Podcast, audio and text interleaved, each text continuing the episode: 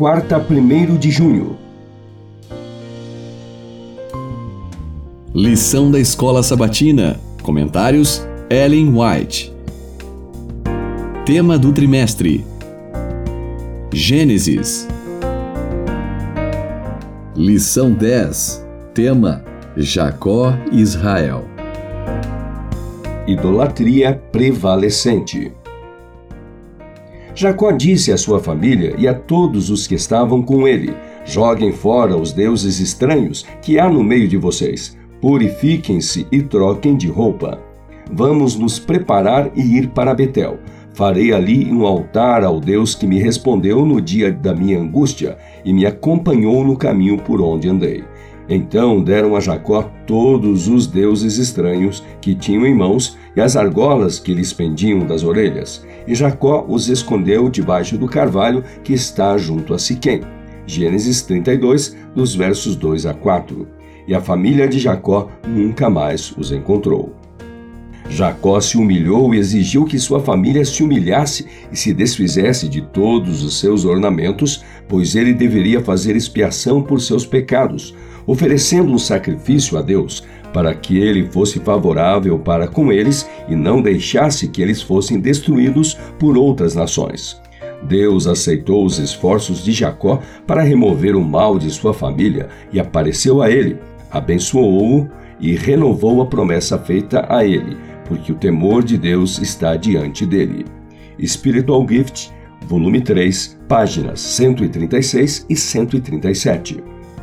Paulo insistia com seus irmãos para que perguntassem a si mesmos que influência suas palavras e atos estavam exercendo sobre outros e para que não fizessem coisa alguma, ainda que inocente em si mesma, que pudesse parecer aprovação à idolatria ou que viesse a escandalizar os fracos na fé.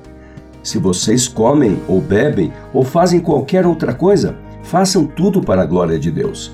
Não se torne motivo de tropeço nem para judeus, nem para gentios, nem para a igreja de Deus. 1 Coríntios 10, versos 31 e 32.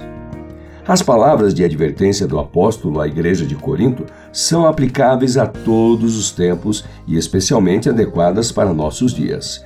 Ele entendia por idolatria não apenas a adoração de ídolos, mas também o egocentrismo, o amor às comodidades e a condescendência com o apetite e as paixões carnais.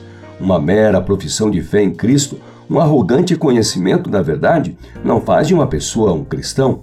Uma religião que busca apenas a satisfação dos olhos, dos ouvidos e do paladar, ou que aceita a autoindulgência, não é a religião de Cristo.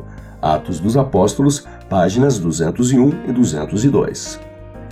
A causa de Deus deve ocupar o primeiro lugar em nossos planos e afeições.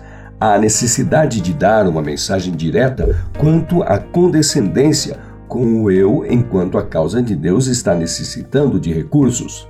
Alguns estão frios e desviados que não percebem que estão colocando as afeições nos tesouros terrestres que logo irão desaparecer.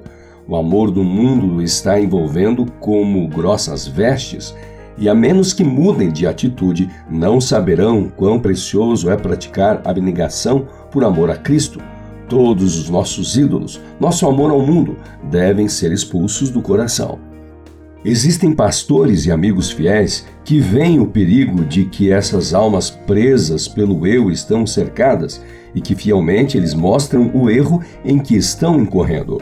Mas em vez de receberem as admoestações no espírito em que são dadas, delas tirando proveito, essas pessoas reprovadas se levantam contra aqueles que os tratam com fidelidade.